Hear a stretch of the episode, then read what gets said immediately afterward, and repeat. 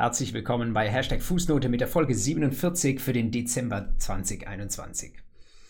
Schön, dass Sie da sind. Ich hoffe, es geht Ihnen gut und Sie haben Zeit und Lust auf einen Strauß von Neuigkeiten aus dem Zivil- und Zivilprozessrecht. Da ist nämlich tatsächlich auch dieser Tage wieder einiges los. Überhaupt kein Themenlockdown, sondern es gibt viele Dinge, die gerade in diesen Tagen neu auf den Plan treten und die Lust machen auf das neue Jahr 2022 oder nach 2023. Wir werden da viele neue Dinge auch in unseren Gesetzbüchern sehen und ähm, ich freue mich, wenn Ihnen das ein oder andere ich Ihnen an dieser Stelle schon mal ankündigen kann. Wie immer ist die Fußnote gegliedert in die drei Teile, nämlich zunächst einmal Gesetzgebung, dann die Literatur und zum Schluss die Rechtsprechung. Und der Schwerpunkt wird tatsächlich heute auf der Rechtsprechung liegen, aber auch der erste Punkt Gesetzgebung, der hat es absolut in sich. Und damit starten wir gleich. Sie haben es im Titel dieser 47. Hashtag Fußnote-Folge gesehen, dass es diesmal nicht um ein Gesetz geht, das schon im Gesetzblatt drinsteht, sondern um ganz viele Dinge, die demnächst wahrscheinlich Gesetz werden. Wo kann man das nachlesen? Ja, ganz einfach im Koalitionsvertrag, der jedenfalls in den wesentlichen Eckpunkten äh, paraffiert ist, den die Ampelparteien in den letzten Wochen ausgehandelt haben und wo noch nicht im juristischen Jargon, sondern allgemein verständlich, das ist ja manchmal auch nichts Schlechtes, drinsteht, was sich die Koalition für die nächsten vier Jahre so alles vorgenommen hat. Und ich kann Sie an der Stelle erstmal nur ermutigen, den Koalitionsvertrag sich selbst mal anzuschauen. Da ist wirklich wahnsinnig viel Musik, auch für Sie als Juristinnen und Juristen drin. Vieles, was ich Ihnen jetzt hier gar nicht berichten kann, weil es äh, einfach den Rahmen dieser Einheit sprengen würde, was Sie aber selbst spannend finden werden. Und ich werde jetzt ein paar Dinge herausgreifen, die mir besonders aufgefallen sind. Aber ich ermutige Sie auch gerne, äh, vielleicht in den YouTube-Kommentaren äh, noch zu ergänzen, wo Sie sagen, das ist ein Thema, das Sie jetzt nicht genannt haben, aber davon werden wir auch noch hören. Also schauen Sie wirklich in diesen Koalitionsvertrag mal rein. Ähm, das äh, tun Sie äh, vor allen Dingen gerne dann, wenn Sie mitreden wollen, wenn Sie vielleicht sogar im Moment schon ähm, mit einer Promotion unterwegs sind oder darüber nachdenken, über welches Thema Sie schreiben oder wenn Sie Ausschau halten nach einem Seminararbeitsthema. Das ist immer so, dass ähm, die Themen der Zukunft natürlich noch gestaltungsfähiger sind. Da gibt es noch Dinge zu diskutieren. Da werde ich Ihnen heute über Ideen berichten, aber die konkrete juristische Ausgestaltung, die ist natürlich noch offen. Und das macht es spannend, weil es da nicht nur darum geht, etwas, das schon in den Wortlaut des Gesetzes gegossen ist, ähm, im Rückblick zu kritisieren und vielleicht dann an der einen oder anderen Stelle auch gut oder schlecht zu finden, sondern ist es tatsächlich noch was, wo man mit Argumenten vielleicht auch in die eine oder andere Richtung was bewegen kann.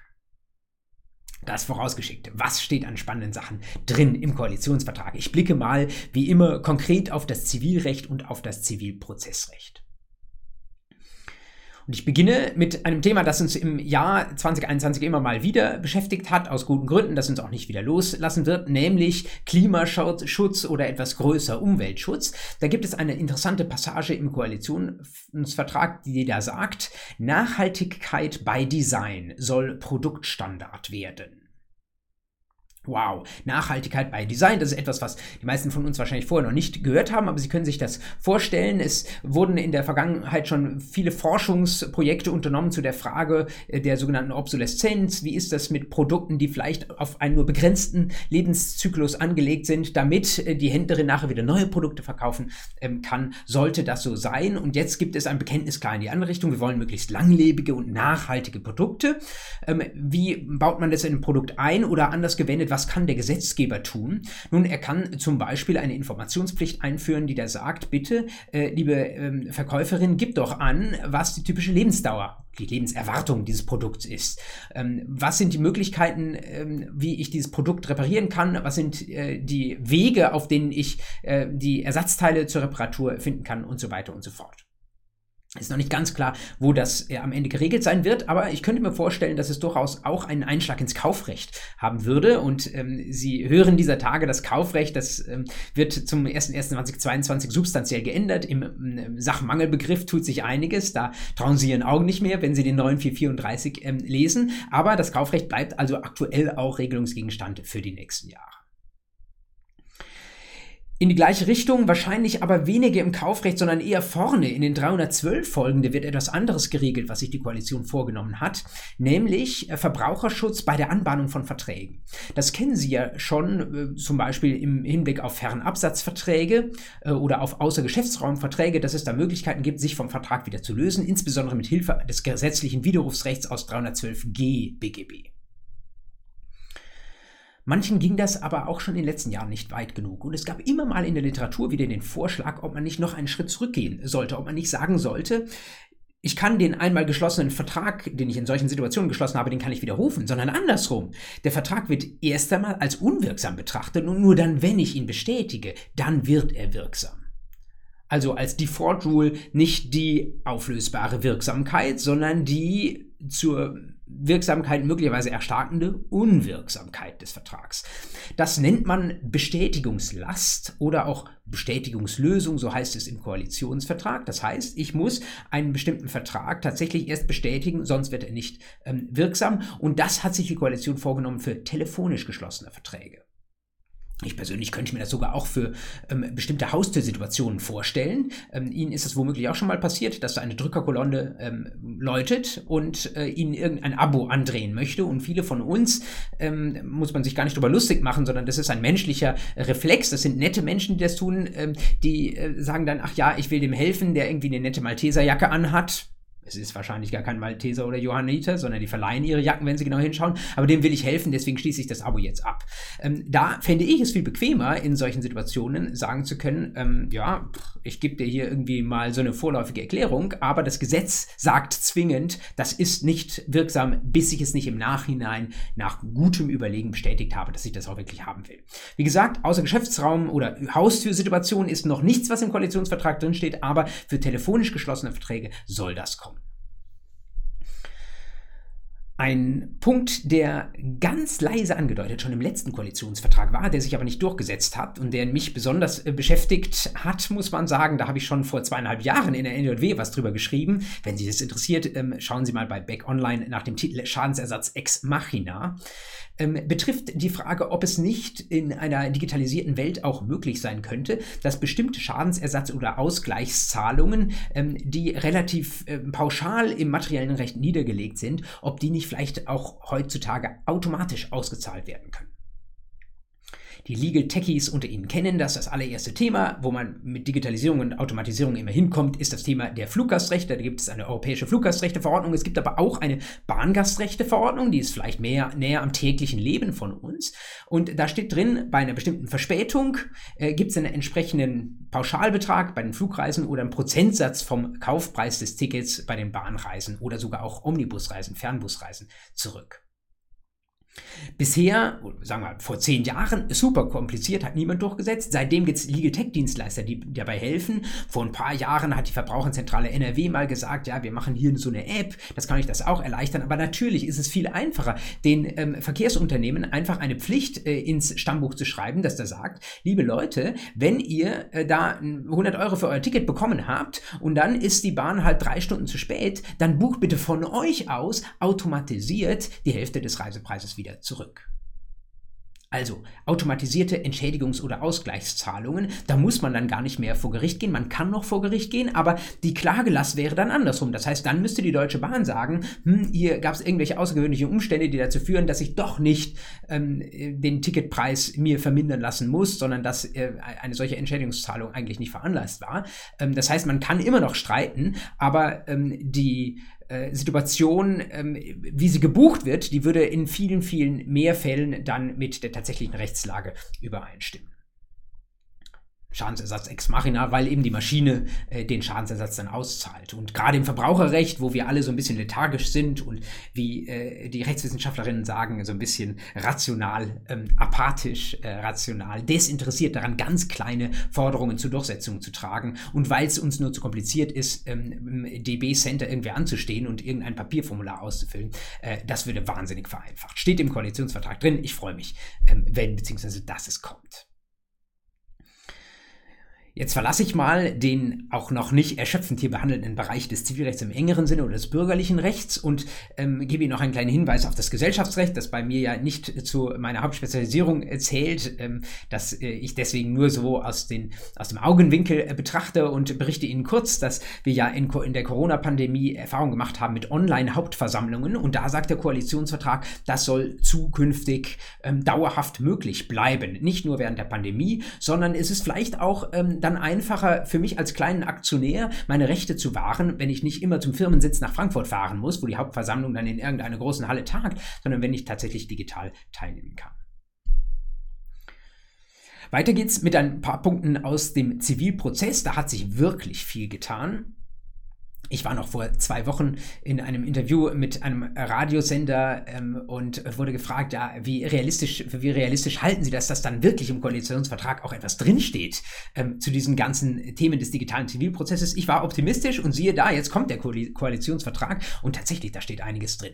Ich glaube, das ist befördert worden einerseits durch die äh, Corona-Pandemie, dass man gesehen hat, das mit dem Digitalen ist doch gar nicht so schlimm. Andererseits gibt es auch Druck äh, an bestimmten Stellen im Zivilprozess, weil die industrial, äh, industrialisierte Art und Weise, wie manche Parteien heutzutage ihre massenweisen Klageverfahren bearbeiten, da kommen die Gerichte einfach nicht mehr mit. Auch hier wieder das absolute Standardbeispiel, die kleinen Amtsgerichte an den ähm, großen Flughafenstandorten, die ertrinken in Verfahren, in zigtausenden Verfahren äh, ertrinken die und die wissen gar nicht, wie sie es abarbeiten sollen. Die winseln förmlich äh, darum, dass man ihnen hier äh, ein etwas, eine, eine digitale Vereinfachung für den Zivilprozess zur Seite stellt.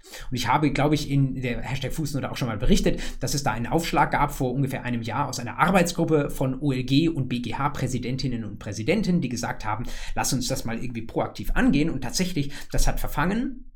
Deswegen ähm, gibt es jetzt mehr Digitalisierung und zwar gleich in mehrfacher Hinsicht.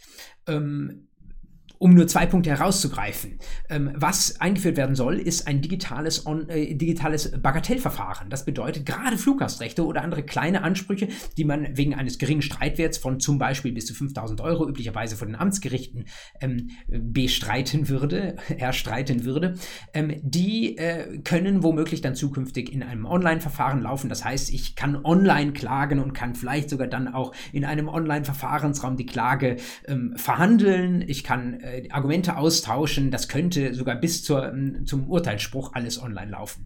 Ob das alles Realität wird, kann man jetzt noch nicht absehen, aber möglich ist es alles und aus meiner Sicht absolut wünschenswert.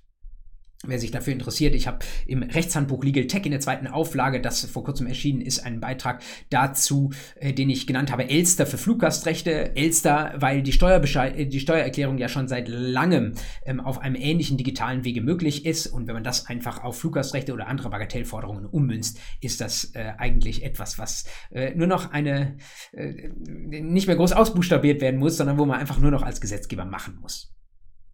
Einen anderen Punkt in Sachen Digitalisierung des Zivilprozesses äh, möchte ich Ihnen äh, kurz äh, möchte ich kurz in Erwähnung bringen, nämlich ähm, wo läuft der ganze äh, das ganze Erkenntnisverfahren hin? In ein Urteil. Und diese Urteile werden heute nur in ganz kleiner Zahl veröffentlicht. Und daran gibt es sehr sehr viel Kritik, äh, weil äh, man sagt ja es ist doch eine öffentliche Ressource. Wir zahlen die Richterinnen und Richter dafür, dass sie Recht sprechen. Dann wollen wir doch auch wissen, was sie da gesprochen haben. Das kann eine gute Präzedenz sein. Das kann anderen Leuten helfen, dass sie nicht klagen müssen, weil sie wissen, wie in anderen Fällen entschieden wurde. Und es sollte nicht erforderlich sein, dass man da irgendwie komplizierte Anträge ähm, bei den Gerichten stellen muss, am Ende sogar auch noch Geld dafür zahlen muss. Nebenbei bemerkt, gerade für diejenigen, die da systematisiert Gerichtsdaten auswerten, ähm, ist durch die aktuelle Veröffentlichungspraxis ein ganz erheblicher Bias drin. Das ist eine äh, Sache, die ich von Thomas Riem aus Passau gelernt habe, der da äh, nicht müde wird, auf der Konferenz darauf hinzuweisen. Und es ist, äh, wenn man das einmal hört, natürlich auch unmittelbar einsichtig. Ähm, wenn denn nur ein oder zwei Prozent der deutschen Gerichtsentscheidungen veröffentlicht werden, dann ähm, äh, ist es ja so, dass das irgendwie nicht der Standardfall ist, sondern gerade der außergewöhnliche Fall. Und wenn man jetzt aber glaubt, dass das, was man da liest an Gerichtsentscheidungen, dass das der Standardfall ist, dann irrt man. Und das äh, ist ein Irrtum, der vermeidbar ist, wenn man nämlich einfach alles, ähm, was überhaupt an Recht gesprochen wird, direkt auch veröffentlicht. Natürlich muss man es anonymisieren, aber da gibt es insbesondere bei einer Online-Klage auch tatsächlich entsprechende Möglichkeiten dazu. Was gibt es noch jenseits der Digitalisierung? Eine Sache, die der europäische Gesetzgeber dem deutschen und den anderen Mitgliedstaaten aufgetragen hat, ähm, nehmen wir auch in einer der nächsten Fußnoten mal näher unter die Lupe, ist das Thema Verbandsklage, also eine Art Musterfeststellungsklage 2.0. Ähm, das ähm, kommt, äh, das muss umgesetzt werden. Da gibt es eine Richtlinie von Ende letzten Jahres und deswegen ähm, werden sich die Zivilprozessrechtlerinnen und Zivilprozessrechtler jetzt in den nächsten Monaten darüber Gedanken machen, wie man das gut machen kann. Äh, tatsächlich habe ich da im, in der altehrwürdigen Zeitschrift der Zivilprozess auch schon was zu, äh, dazu geschrieben, aber das braucht halt immer ein bisschen, bis das veröffentlicht ist. Ich werde es Sie wissen lassen, wenn das das äh, Tageslicht tatsächlich auch erblickt hat. Weiterer Punkt, der in meiner Zivilverfahrensrecht-Vorlesung auch schon angesprochen wurde, auch wenn die schon zwei, drei Jahre alt ist, ähm, was sich die Koalition vorgenommen hat, mehr Richterspezialisierung. Das bedeutet mehr Spezialkammern. Da gab es schon ähm, eine Änderung im GVG, jetzt vor, hm, ich glaube, ein oder zwei Jahren gefühlt, aber das soll in der Tendenz noch mehr werden. Und das ist ein interessanter Punkt, weil das natürlich bedeutet, je spezialisierter ich als Richter oder Richterin bin, desto besser bin ich einfach qualifiziert. Wenn ich den ganzen Tag nur Fluggastrechte oder den ganzen Tag nur Mietminderung mache, natürlich bin ich dann besser als jemand, der den richterlichen Gemischtwarenladen ähm, betreibt. Zugleich ist es so, dass wir ähm, nicht wollen, dass alle Fälle eines Typs am Ende nur zu einer Richterin oder einem Richter gelangen. Das ist das Recht auf den gesetzlichen Richter. Das steht immerhin im Grundgesetz drin. Das heißt, da gibt es ein Spannungsfeld. Spezialisierung ist einerseits mit Blick auf die Qualifizierung der Richterinnen und Richter gut. Auf der anderen Seite ähm, darf es nicht zu speziell werden. Wir brauchen immer noch mehrere Richterinnen und Richter, die ein bestimmtes Thema bearbeiten. Sonst ist das Recht auf den gesetzlichen Richter verletzt. Da gibt es Forschungsbedarf, da gibt es Abwägungsbedarf, der uns dann auch auch beschäftigen wird, wenn wir da versuchen, den Koalitionsvertrag umzusetzen. Eine weitere Sache, die drin steht, ähm, für die Freunde des, äh, der internationalen Streitigkeiten, ähm, es soll in Zukunft englischsprachige Spezialkammern bei bestimmten, wahrscheinlich Land- oder Oberlandesgerichten geben. Da gibt es schon Versuche, insbesondere in Frankfurt und Düsseldorf, aber man will äh, so ein bisschen auch ins Ausland äh, den den, das Signal senden, dass deutsche Gerichte gute Gerichte sind und dass man tatsächlich vielleicht äh, auch durch eine sogenannte Forumswahl, das ist jetzt internationales Zivilverfahrensrecht, ähm, auch einen äh, Streit mal, wenn die möglich, wenn, wenn Bezugspunkte zu mehreren Staaten bestehen, den ganz bewusst vor deutsche Gerichte bringen kann, weil er dort besonders vielleicht zügig einigermaßen und jedenfalls kompetent entschieden wird. Da gibt es schon einen Vorgeschmack, können Sie mal googeln, äh, https äh, commercialcourt.de, commercial-court.de. Da finden Sie das, ich glaube, ist es der Frankfurt Frankfurter, ähm, bin mir nicht ganz sicher, oder Mannheim, nee, ich glaube Mannheim, Stuttgart, die haben sich zusammengetan und haben da mal so eine englischsprachige Spezialkammer ge äh, gegründet. Und ein bisschen witzig ist, wie sich die Richter da so wie in der Großkanzlei so ein bisschen präsentieren mit all ihren Vorzügen und in der, äh, in der Richterrobe. Also, es hat man sonst von ähm, deutschen Gerichten nicht gesehen, aber ähm, ich glaube, ich habe sogar den Link hier schon mal erwähnt, aber es ist irgendwie fast schon ein bisschen ulkig. Jedenfalls gewöhnungsbedürftig, aber deswegen nicht unbedingt schlecht. Ja, und ähm, schließlich noch äh, ein bisschen Fokus verschoben vom Zivilprozess als solchem hin zu dem, was äh, die Anwaltschaft beschäftigt. Da ging ja in den letzten Monaten einiges noch schnell durch in der letzten Legislatur.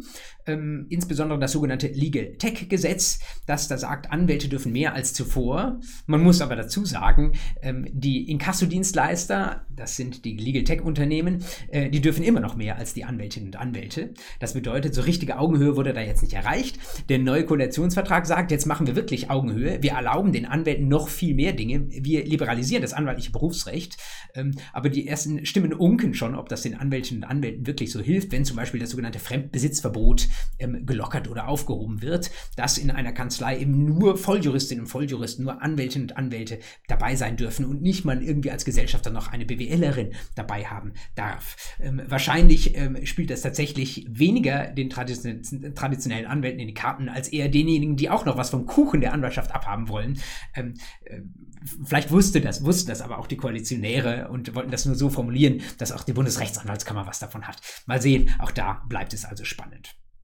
Und zum Schluss, ähm, was tatsächlich der Gesetzentwurf auch vorsieht, ist ähm, ein offener Umgang mit Gesetzgebungsvorhaben. Einerseits soll es Synopsen geben, soll es die Möglichkeit geben, auch Gesetzentwürfe online zu kommentieren. Zum anderen soll, will man auch mit bestimmten ganz aktuellen Sachen nicht zu lange warten, sondern womöglich sogenannte Reallabore einrichten. Das bedeutet, ich erlaube in einem sehr begrenzten Umfang mal etwas, wo ich mir eigentlich noch nicht so sicher bin, ob ich das auch langfristig haben will und lass mal ähm, die Rechtspraxis ein bisschen damit experimentieren und dann schaue ich mir das an. Wenn es nicht äh, klappt, wenn es keine guten Erfahrungen bringt, dann machen wir das Ganze wieder zu, aber ich versuche es mal. Also sehr viel Digitalisierung, sehr viel Offenheit im neuen Koalitionsvertrag. Sie hören bei mir so ein bisschen Begeisterung raus. Das ist nicht irgendwie parteipolitisch geprägt, sondern ich habe irgendwie tatsächlich den Eindruck, dass da äh, für uns als Juristinnen und Juristen sehr, sehr viel Spannendes drinsteckt und ich würde mich freuen, wenn da ein bisschen der Funke auf Sie übersprenge, dass Sie äh, sagen würden, ja, das sind Themen, denen ich in der einen oder anderen Weise auch gerne folgen möchte.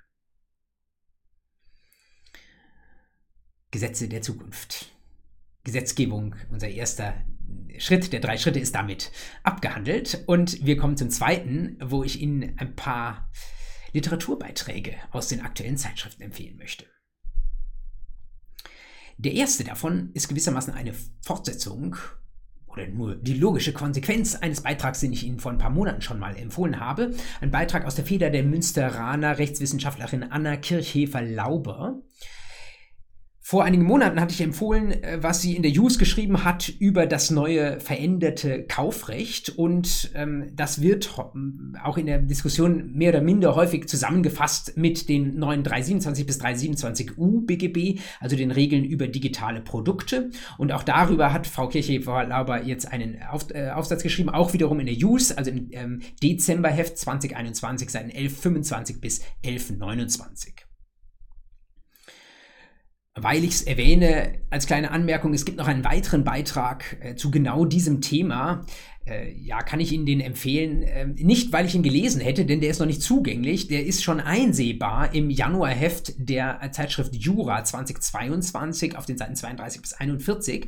Ähm, Gleiches Thema, Regeln über Verträge über digitale Produkte aus der Feder des Konstanzer Professors Michael Stirner. Und ähm, auch wenn ich ihn nicht gelesen habe, äh, wer Michael Stirner kennt, der weiß, dass ich dann diesen Beitrag auch empfehlen kann. Also wenn Sie aus welchen Gründen auch immer die News nicht abonniert haben, aber äh, in die Jura Einblick haben, dann ähm, lesen Sie das. Ich bin mir sicher, dass eigentlich beide Beiträge äh, dieses Thema sehr, sehr gut abdecken. Ich habe das ja auch ab und an schon mal erwähnt. Also da geht es um Softwarekauf, äh, da geht es um Teilhabe an sozialen Netzwerken, sehr, sehr viele digitale äh, Dienstleistungen und Produkte, die für uns im Alltag selbstverständlich geworden sind, ähm, für die es aber eigentlich im BGB noch keine Regeln gibt, wo wir deswegen bis Ende ähm, 2021 noch uns eigentlich allein in der AGB-Kontrolle bewegen. Und da kommen jetzt sehr, sehr viele neue Regeln rein. Vielleicht habe ich es schon mal gesagt, ich wiederhole es aber an der Stelle, dass ich in diesem Semester eine Sonderveranstaltung mache an der LMU München, äh, und zwar am 11. vor allen Dingen, äh, mit einem kleinen Nachklapp auch am 18. Dezember 2021, also zwei Samstagen, jeweils von 9 bis 18 Uhr. Und da geht es genau um diese Themen. Ich habe das gewissermaßen in den Knochen, äh, weil ich buchstäblich in der letzten Nacht äh, meine Kommentierung im Beckschen Online Großkommentar zu den 327 bis 327 UBGB abgeschlossen habe. Das heißt, ähm, ich ich bin da jetzt voll drin und dieses Wissen teile ich gerne mit Ihnen. Äh, wenn Sie nicht, an, wenn Sie an der LMU München studieren, äh, freut es mich, wenn Sie, so das möglich ist, im Hörsaal auftauchen, geimpft und genesen. 2G-Regelung äh, an der LMU München am 11. und 18. Dezember und sich vorher im LSF der Uni München dafür anmelden. Aber ähm, ich weiß, dass nicht alle daran teilnehmen können, äh, aus München oder äh, von draußen. Deswegen, äh, selbst wenn wir das als Präsenzveranstaltung machen sollten, dann wird es auch eine digitale Spur in Form eines Livestreams geben. Das heißt, Sie können können einfach auf meinem YouTube-Kanal ähm, sich dafür äh, sich diese Vorlesungsteile sind, glaube ich, über Tag fünf Vorlesungsteile über die einzelnen Teilbereiche der 327 bis 327U dann zu Gemüte führen. Ich habe das schon eingerichtet als Livestream, müssten Sie auf meiner YouTube-Seite eigentlich finden. Zweites Thema, äh, das in der Literatur angesprochen ist, ist auch eins, das äh, Sie mal an, wie früh wir waren mit Hashtag Fußnote, das wir auch in der Fußnote schon längst behandelt haben, dass Sie jetzt aber nochmal durch Lektüre nacharbeiten können. Ähm, ein Thema, das eigentlich ins Gesetz reinkommt erst Anfang Juli 2022, nämlich der sogenannte Kündigungsbutton. Sie erinnern sich, es gibt bisher die Button-Lösung, ähm, die da sagt, äh, wenn äh, ich einen Vertrag abschließe und mich zu einer Zahlung verpflichte, dann ähm, muss da ein Button sein, wo drauf steht zahlungspflichtig bestellen. Und es soll zukünftig auch eine leichte Möglichkeit geben, sich von bestimmten Verträgen im Verbraucherbereich äh, sich wieder zu verabschieden. Deswegen gibt es ab äh, Juli 2022 den Kündigungsbutton. Und wenn Sie mehr darüber lesen wollen und es nicht mehr aus der Fußnote in Erinnerung haben, dann schauen Sie mal in die Zeitschrift Verbraucher und Recht 2021, Dezemberheft, Seite 443 bis 452 aus der Feder von Sascha Stiegler aus Berlin. Der hat geschrieben, was es mit diesem Button auf sich hat. Und der dritte und die dritte und letzte Literaturempfehlung führt gewissermaßen wieder zurück auf das, womit wir heute begonnen haben am Anfang des Koalitionsvertrags, nämlich auf das Thema Nachhaltigkeit. In der aktuellen Juristenzeitung ein Beitrag äh, des Göttingers Professors Ivo Bach und der Würzburger Professorin Eva Maria Kieninger zur sogenannten ökologischen Analyse des Zivilrechts. Sie erinnern sich, als es diesen Klimabeschluss des Bundesverfassungsgerichts gab und ich den hier ganz begeistert in der Fußnote aufgenommen war, äh, habe, ähm, habe ich Ihnen auch gleich dazu gesagt, man wird sehen, äh, wie extensiv wir diesen Leitgedanken äh, aus dem Grundgesetz, diese Staatszielbeziehung des, äh, des Schutzes der natürlichen Lebensgrundlagen auch im Zivilrecht in die Zukunft irgendwie mit hineinbringen können. Und da gibt es jetzt mehr und mehr Stimmen dafür, die sagen, genau ja, das kann man machen, das sollten wir auch tun. Ähm, ich bin natürlich äh, dieser Meinung auch. Ähm, und ähm, jetzt gibt es sogar diese, das ganze Juristenzeitungsheft, JZ-Heft, äh, das ist äh, diesem und ähnlichen Themen gewidmet. Sie könnten auch, auch rechts und links schauen, was da sonst noch veröffentlicht ist. Aber das, ja, das Kuriose jetzt an dem Beitrag von Bach und Kieninger ist einerseits der Titel. Ähm, es gibt einen relativ feststehenden Begriff der ökonomischen Analyse des Zivilrechts. Da fragt man, äh, was Nutzen bringt, welche zivilrechtlichen Regeln irgendwie Nutzen bringen und welche irgendwie äh, kontraproduktiv sind. Und das wird jetzt eben ein bisschen gewandelt äh, mit einem kleinen Dreh zur ökologischen Analyse des Zivilrechts. Und die deklinieren durch, an welchen Einfallstoren im Zivilrecht man äh, überall Umweltschutz denken kann. Einerseits in der Anwendung und Auslegung der Gesetze, andererseits aber auch ähm, aus der Warte des Gesetzgebers. Ein äh, Beitrag, den ich Ihnen sehr dringend zur Lektüre ans Herz lege. Soviel zum zweiten Schritt äh, der heutigen Fußnote, also zur Literatur. Und damit bleibt das Thema Rechtsprechung. Und das beginne ich mit einer Entscheidung, von der, ja, die nicht die erste Entscheidung in einer ganzen Kette ist, ähm, vielleicht aber die letzte, wir werden mal sehen. Bundesgerichtshof ganz frisch noch vom 29. November 2021, liegt leider aktuell noch nicht im Volltext vor. Sobald das der Fall ist, ergänze ich sie Ihnen. Aber man kann äh, aus den Mitteilungen rund ums Verfahren schon ersehen, was da der Tenor ähm, war, äh, den der BGH da gesprochen hat. Es ging, und damit beziehe ich mich jetzt auf den zweiten Teil der Überschrift zu dieser Folge der Hashtag Fußnote. Es ging tatsächlich um den verstorbenen Altkanzler Helmut Kohl, Sie erinnern sich. Ähm, äh, der hatte einen äh, sehr, sehr langen Rechtsstreit, der ihn überdauert hat, muss man leider sagen. Äh, da ging es um bestimmte Tonaufnahmen, die er mit jemandem gefertigt hat, äh, der ihn interviewt hat, äh, als Zeitzeugen, so ein bisschen mal erfahren, wie das für ihn als Kanzler so war. Ähm, und ähm, manches aus diesen Tonaufnahmen hat äh, Kohl schon seinerzeit, schon von Beginn an gesagt, das bitte ist ein Zitat, das du jetzt nicht anderweitig verwenden dürfst, das bleibt auf dem Band, aber bleibt dann unter uns. Und nachfolgend war immer die Frage, auch damals als Kohl noch lebte, darf das, was eigentlich als geschütztes Zitat von vornherein gekennzeichnet war, darf das doch von seinem Biografen veröffentlicht werden? Und es geht nebenbei auch noch um Dinge, die Kohl so wahrscheinlich nie gesagt hat, die einfach ihm angedichtet wurden dass Dinge, die ihm angedichtet wurden, dass das nicht geht, äh, darum brauchen wir uns nicht zu kümmern. Jetzt ging es äh, auch noch darum, aber äh, vor allem ist es der Fall juristisch interessant deswegen und für Sie auch ähm, in der Klausur äh, vielleicht mal ähm, interessant, ähm, deswegen, weil es um die Frage ging, äh, gibt es Schadensersatz dafür, ähm, wenn ich da über jemanden etwas verbreite, äh, was ich nicht hätte verbreiten dürfen, was vielleicht auch so nicht richtig ist. Und diesen Schadensersatz ja, der ist eigentlich inzwischen relativ anerkannt. Sie wissen, dass es geht dort um das allgemeine Persönlichkeitsrecht. Das ähm, hat so verschiedene Facetten, aber es geht da auch um die persönliche Ehre und da muss ich natürlich keinen Unsinn über mich erzählen lassen. Und wenn dieses APR verletzt ist, dann ist es ein absolutes Recht, das ähm, im Rahmen des 823 Absatz 1, äh, vielleicht auch im Rahmen des 823 Absatz 2 als Schutzgesetz eine Rolle spielen kann. Das heißt, ich bekomme Schadensersatz und wenn ich Schadensersatz bekomme, ist immer die Frage, was ist der Schaden? Aber äh, man kann ja nachdenken über ein Schmerzensgeld. eine Geldentschädigung für die äh, unrichtige Berichterstattung, die Kohl damals erlitten hat. Und eigentlich ist er mit dem Anspruch, den er da damals geltend gemacht hat, sehr erfolgreich gewesen. Er musste sich zwar durch die Instanzen klagen, aber das wurde jedenfalls teilweise doch aufs positiv beschieden. Das Problem ist nur, dass ähm, dieser, äh, die, dieser, dieser Klageanspruch, der da an, an, sich festgestellt wurde, der ist nicht in Rechtskraft erwachsen. Das Urteil, das äh, ihm diesen Anspruch zugebilligt hat auf Geldentschädigung, ist nicht in Rechtskraft erwachsen, bevor er gestorben ist. Und deswegen wird jetzt ähm, seit seinem Tod wurden diese Ansprüche weiter ähm, verfolgt von seiner Witwe. Und die große Frage oder eine der großen Fragen war, ist es denn überhaupt möglich, bei einem solchen APR ähm, Schmerzensgeld äh, das noch einzufordern, wenn man nicht mehr selbst der Verletzte ist, sondern wenn man nur noch Erbin des Verletzten ist? Und Sie kennen das, das APR wird aus Artikel 2 und Artikel 1 des Grundgesetzes abgeleitet. Die Menschenwürde, die geht irgendwie noch über den Tod ein bisschen hinaus, aber das Leben äh, und die Handlungsfreiheit aus Artikel 2, das ist halt so nach dem Tod so ein bisschen weg. Also das postmortale Persönlichkeitsrecht ist ein bisschen ähm, äh, enger geschnitten als dasjenige während des Lebens.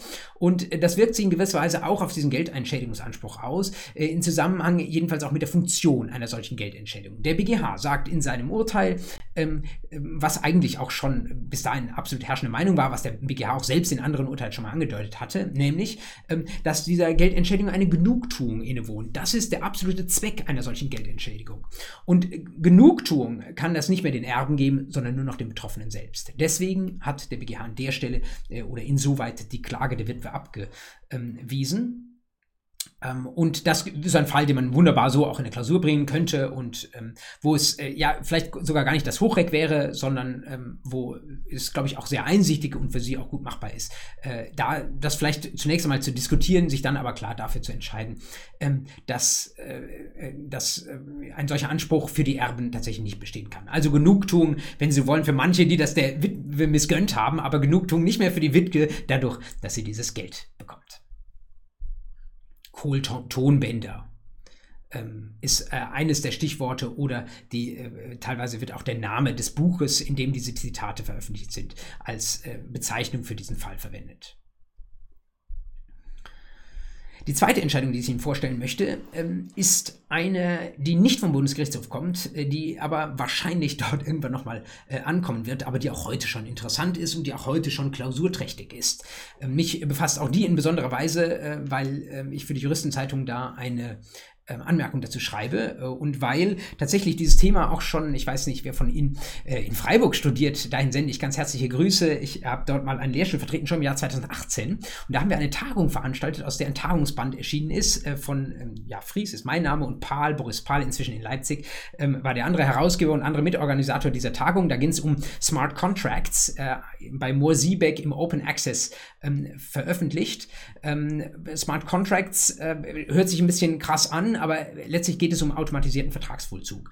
Und äh, irgendwie, äh, ja, auch schön für mich, genug tun, möchte ich fast sagen für mich, dass das Thema, was wir damals aufgegriffen haben, heute die entsprechenden Rechtsfälle bringt. Ähm, ist immer gut, wenn man da rechtzeitig unterwegs war. Ähm, und diese Rechtsfälle, äh, die werden, glaube ich, in der Zukunft noch wesentlich häufiger werden. Wie man sie zu lösen hat, könnte man fast schon in diesem Tagungsband nachlesen. Immerhin, das OLG Düsseldorf hat ihn in seiner Entscheidung vom 7. Oktober 2021 auch zu Rate gezogen, auch wenn ich, wie ich finde, ähm, die Entscheidung mich jedenfalls nicht in jeglicher Hinsicht überzeugt. Worum ging es? Ein Elektroauto mit einer Batterie. Und diese Batterie, die wurde an diejenigen, die das Auto gefahren sind, äh, das Auto jetzt vermietet, geleast wurde, uns an der Stelle nicht interessieren. Wir schauen nur auf die Batterie und stellen fest, diese wurde den Nutzern, des, den Fahrerinnen und Fahrern des Autos vermietet. Und wenn es ein Mietvertrag ist, dann ahnen Sie, das ist ein endlicher Vertrag. Irgendwann kommt der Zeitpunkt, wo dieser Mietvertrag zu Ende ist und wo dann vielleicht die Vermieterin ihre Batterie haben, wieder haben will. Sie können mal kurz nach, darüber nachdenken, ob die ein wesentlicher Bestandteil des Autos ist oder sonderrechtsfähig. Da würden Sie wohl zur Sonderrechtsfähigkeit kommen. Also das ist hier nicht das Problem. Kön könnte man in der mündlichen Prüfung aber auch ähm, super thematisieren. Ähm, jetzt ging es hier äh, tatsächlich um die Frage der Vertragsbeendigung des Mietvertrages durch eine außerordentliche Kündigung. Das hat tatsächlich die Vermieterin der Batterie gemacht. Und ähm, für diesen Fall äh, hat sie damit gerechnet, schon bei Vertragsschluss, dass das vielleicht nicht immer so ganz einträchtig abgeht und hat sich einen Sicherungsmechanismus eingebaut. Diese Batterie war nämlich an das Internet der Dinge angeschlossen, also das heißt, sie war steuerbar durch die Vermieterin. Sie konnte digital auf diese Batterie zugreifen und sie hat in ihre AGB reingeschrieben, wenn es eine solche außerordentliche Kündigung gibt, dann ähm, gibt es für mich die Möglichkeit, diese Batterie dann auch zum Ende der Vertragslaufzeit zu sperren, unter der Voraussetzung, soweit hat sie die Interessen auch ihres Vertragspartners, der Mieter, gewahrt, unter der Voraussetzung, dass ich 14 Tage Warnfrist vorgebe. Das heißt, im Regelfall läuft so, ich spreche diese außerordentliche Kündigung aus als Vermieterin der Batterie und sage, du pass auf, in 14 Tagen, wenn dieser Vertrag ausläuft, dann werde ich dir diese Batterie sperren und sperren lief äh, bei dieser Batterie so, dass sie halt jetzt nicht mehr wieder aufladbar war. Ja, also die wollte sich dann selbst nicht mehr wieder aufladen. Dafür hat die Vermieterin gesorgt und natürlich da können sie sie nicht wegwerfen, aber dann können sie damit erstmal das Auto nicht mehr fahren.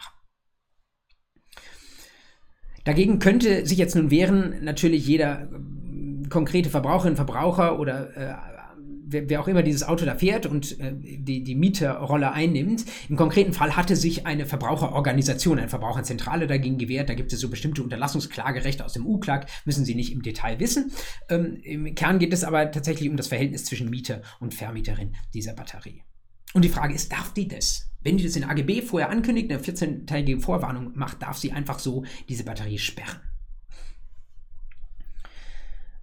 Diese Diskussion äh, gab es eben schon in der Literatur und jetzt wurde sie auf einmal in einem Fall sehr relevant. Es gab sie sogar auch schon in der unter anderem der Süddeutschen Zeitung, da wurde sie groß apostrophiert unter dem Thema Selbstjustiz. Hilfe, Hilfe, ja. Selbstjustiz, dass ich mir selbst äh, ein Stück weit die Hoheit über meine Batterie zurückhole, auch wenn ich nicht physisch mir die Batterie wieder zurückhole.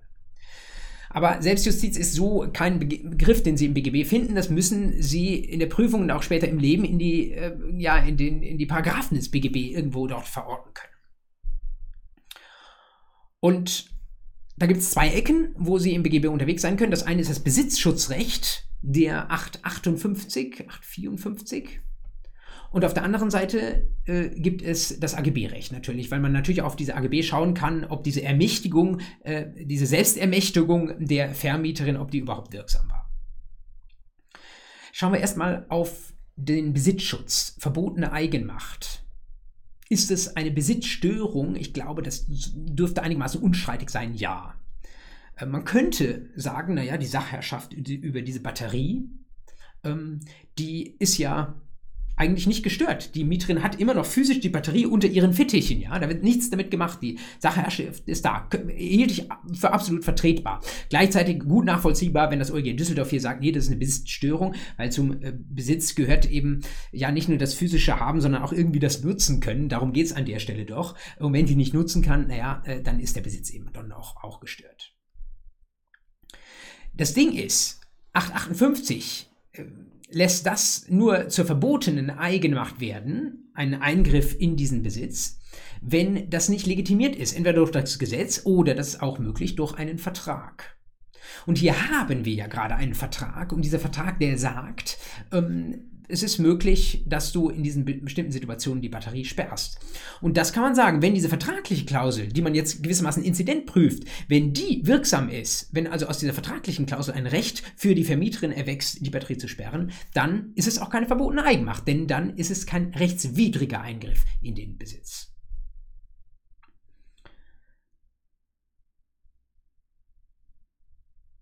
Jetzt gibt es an der Stelle zwei Argumentationen. Ähm, die eine ist aus meiner Sicht zirkelschlüssig und ähm, wirklich ganz falsch. Äh, über die andere muss man einen Moment länger nachdenken. Die erste Argumentation, die auch schon das Landgericht gebracht hatte, war, dass sie gesagt hat, ähm, wir machen bei dieser äh, Klausel, die der Vermieterin den Eingriff gestattet, machen wir natürlich eine Klauselkontrolle, kein Problem. Und dann schauen wir mit Paragraph 307 daraus, ob diese Klausel von einem gesetzlichen Leitbild äh, abweicht. Und wenn sie das tut, vom gesetzlichen Leitbild abweicht, dann können wir sie relativ einfach invalidieren, können wir sie un für unwirksam erklären. Und dann hat das Landgericht und dem folgend auch das OLG wohl ähm, gesagt, ähm, das Leitbild ist Besitzschutz ähm, und bitte keine verbotene Eigenmacht. Und wenn dann jemand trotzdem zugreift, dann ist es eine Abweichung von diesem Leitbild. Aber das ist natürlich, da beißt sich die Katze in den Schwanz, das ist ein Zirkelschluss, denn wir wissen ja gerade nicht, ob es verbotene Eigenmacht ist. Das prüfen wir ja gerade. Wir prüfen überhaupt, ob das Besitzschutzrecht an dieser Stelle greift. Deswegen können wir nicht damit argumentieren, dass das ein Argument ist, ähm, dass es ein gesetzliches Leitbild ist, dessen Grenzen wir schon kennen, wenn wir das gerade Inzident eigentlich beim 858 prüfen. Also das scheint mir wirklich ähm, nicht überzeugt zu sein, was da die Gerichte gesagt haben. Beim zweiten muss man schon ein bisschen näher hinschauen. Ähm, nämlich, äh, es gibt tatsächlich eine reichsgerichtliche Rechtsprechung, die auch in den Kommentaren zum 229 BGB kommentiert ist. Da geht es um das Recht der Selbsthilfe. Das ist sowas wie, ich bin berechtigt, diesmal aus Gesetz einzugreifen in ähm, äh, einen Gegenstand, der im Besitz eines anderen steht, in bestimmten Situationen. Und da sagt jetzt das Reichsgericht, ähm, diese Selbsthilfe, die ist in einem bestimmten Fall gesetzlich äh, gestattet, nämlich ähm, Tatbestandsvoraussetzung des 229. Aber das darf man nicht vertraglich ausweiten, weil das eine so große Ausnahme ist, der 229. Eben, wir wollen die Selbstjustiz in ganz, ganz engen Grenzen halten. Deswegen äh, 229 darf nicht vertraglich erweitert werden. Und was wir hier hatten aber zwischen Vermieterin und Mieterin der Batterie, ist ja eine solche vertragliche Erweiterung des Selbsthilferechts. Wenn man genau hinschaut, kann man daran aber auch zweifeln. Denn im Selbsthilferecht nach 229 BGB steht eigentlich nur da was von der Wegnahme eines Gegenstands und nicht von der sonstigen Besitzstörung oder so etwas. Man kann da vielleicht einen Erstrechtsschluss ziehen, aber jedenfalls zwingend ist dieses Argument auch noch nicht. Woran ich am ehesten die Klausel hätte scheitern lassen, wäre das Verbot von überraschenden Klauseln nach 305c Absatz 1 BGB. Ähm, das wäre zumindest zu diskutieren, da müsste man wahrscheinlich noch ein bisschen Beweis aufnehmen, das steht so in den Urteilen nicht drin. Ähm, darüber könnte man meines Erachtens am ehesten diskutieren. Vielleicht äh, war das aber tatsächlich der Käuferin, äh, war sich dessen gewahr, weil sie es tatsächlich auch entsprechend klar im Vertrag zum Ausdruck haben. Also, Sie hören raus, äh, erstens eine spannende Entscheidung aus dem Internet der Dinge, zweitens eine Entscheidung, die wahrscheinlich noch zum BGH kommt, drittens eine Entscheidung, wo man zumindest mal diskutieren kann, ob sie richtig ist. Ähm, wenn Sie mit diesen Normen, die ich jetzt gerade erwähnt habe, super vertraut waren, konnten Sie vielleicht äh, meiner Darstellung folgen. Ähm, wenn es nicht der Fall war, kein Problem. Ich werde Ihnen, sobald ich die ähm, Besprechung in der Juristenzeitung veröffentlicht habe, das wird ungefähr im Februar der Fall sein, äh, dann werde ich Ihnen den Hinweis noch geben. Dann können Sie das, was ich dazu zu sagen habe, auch in aller Ruhe am Schreibtisch nachlesen. Und damit bleibt die letzte Entscheidung, man möchte fast sagen, ja, für dieses Jahr. Und das ist ein Ausreißer dieser Entscheidung, die kommt nämlich von keinem Gericht, von dem ich bisher berichtet hätte. Äh, aber sie ist mir reingespielt worden in meinen Twitter-Feed. Und zwar von einem Basler Professor Roland Fankhauser. Und ich fand irgendwie diese Entscheidung so interessant. Und äh, weil ich ja selbst auch ein Rechtsvergleicher bin, der gerne mal in andere Rechtsordnungen schaut, äh, deswegen dachte ich, ich berichte Ihnen auch von dieser Entscheidung. Sie können sich überlegen, was Sie im deutschen Recht daraus machen würden. Eine Entscheidung des Schweizerischen Bundesgerichts vom 2. November 2021, der Volltext wie immer in den Shownotes verlinkt. Und es ging ähm, um den Fall einer Erbunwürdigkeit. Erbunwürdigkeit. Haben Sie vielleicht schon mal gehört? 2339 BGB bei uns steht unter sehr, sehr hohen Voraussetzungen. Wenn Sie Schweizerinnen oder Schweizer sind, äh, herzliche Grüße an Sie. Äh, Sie dürfen auch hier zuhören und ich freue mich über jeden, auch aus anderen Ländern, der hier zuhört. Ähm, da gibt es äh, ein ganz, ganz ähnliches Gesetz. Das schweizerische und deutsche Zivilrecht ist in ganz, ganz vielen Hinsichten sehr, sehr parallel. Und die Erbunwürdigkeitsvorschrift gibt es in der Schweiz in Artikel 540 des Zivilgesetzbuches. Und der Fall war jetzt folgender. Ne, wir hatten eine Erblasserin, äh, die war über ganz lange Zeit Betreuungs, äh, man brauchte eine Betreuung. Ähm, und wurde von einem Pfleger 17 Jahre lang betreut. Ein Privatpfleger, wie die Entscheidung berichtet. Der bekam natürlich auch was dafür, und zwar 4800 Schweizer Franken im Monat. Das ist gar nicht so wenig, denken wir der Schweiz kann man vielleicht nicht ganz so viel kaufen damit, äh, weil alles ein bisschen teurer ist, äh, aber trotzdem ist es, es ist eine ordentliche Entlohnung. Ähm, und der hat sie so lange und so aufopferungsvoll gepflegt, dass die Gepflegte ihren Pfleger immer mehr ins Herz geschlossen hat. Es war keine Liebesbeziehung, die daraus entstanden ist, sondern eher so eine Art Abhängigkeitsverhältnis, wo sie ihn bewundert hat und ihm grenzenlos dankbar und dann hat sie ihn irgendwann nicht als Erben eingesetzt, das waren ihre gesetzlichen Erben, aber sie hat äh, zu seinen Gunsten ein Vermächtnis ausgesetzt. Und dieses Vermächtnis war nicht ganz klein, sondern kann man am Streitwert ungefähr ablesen, irgendwie so knapp 800.000 äh, Franken wert, ein Grundstück, äh, das ihm vermächtnisweise zukommen sollte. Und unser Pfleger hat jetzt von dieser, äh, von dieser ähm, Vermächtniseinsetzung gewusst. Mehr ist nicht passiert. Und dann berufen sich die Erben auf Erbunwürdigkeit, nur weil er davon gewusst hat. vom Hintergrund des deutschen Rechts erinnern Sie sich an das Heimgesetz. Da gibt es eine Vorschrift, ob das auf diesen Privatpfleger zugetroffen hätte, kann man nochmal diskutieren. Ja? Aber es gibt, wir, Sie, Sie, sollten mal im Hinterkopf haben, es gibt eine Vorschrift, die jedenfalls für Pflegeheime es äh, verbietet, dass diejenigen, die dort pflegen, ähm, Erben oder Vermächtnisnehmer sein dürfen, weil man solche Interessenkollisionen an der Stelle nicht will. Gibt es offenbar in der Schweiz nicht, war jedenfalls nicht das Thema. Und ähm, vielmehr war das Thema, ob er erbunwürdig deswegen äh, gewesen sein könnte, weil er sich nicht aktiv, ja, nicht dagegen gewehrt hat, gegen die Vermächtniseinsetzung, aber äh, weil er die Vermächtnisgebende, die Erblasserin nicht aufgeklärt hat. Worüber hätte er aufklären sollen? Das Bundesgericht sagt ja. Also in dieser Situation, wo die Frau so abhängig von dir ist und du weißt, ähm, dass äh, du hier ein dickes Grundstück bekommen sollst, da musst du ihr in Erinnerung rufen, dass du eigentlich schon viel Geld verdienst, deine knapp 5000 Franken im Monat. Das weiß sie vielleicht nicht mehr. Das hat sie in ihrer Abhängigkeit, in ihrer, vielleicht in Ansätzen von Liebe oder jedenfalls Zuneigung und der inniglichen Zuwendung, die sie dem Pfleger geschenkt hat, hat sie das offenbar übersehen, dass der das nicht aus Altruismus tut, sie zu pflegen, sondern dass der da ein ordentliches Gehalt dafür seit 17 Jahren auch einstreicht. Und wenn ich das nicht aufkläre als Pfleger in dieser Abhängigkeitssituation mit einer pflegebedürftigen und auch vielleicht nicht in jeder Hinsicht mehr fitten ähm, älteren Frau, dann sagt das Schweizer Bundesgericht, dann habe ich sie zu der entsprechenden Vermächtniseinsetzung durch arglistige Täuschung bestimmt. Das ist bemerkenswert. Hätten Sie diese Entscheidung auch so getroffen? Ich bin mir nicht so ganz sicher.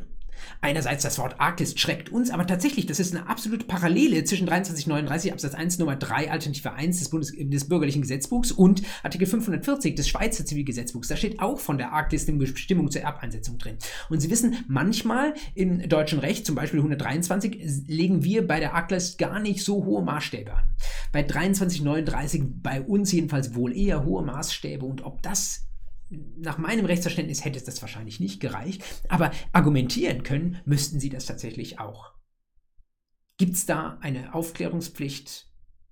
Wenn es sie gegeben hat, liegt es vielleicht sogar die Arglist ein Stück näher, als man das beim ersten Hinsehen glaubt.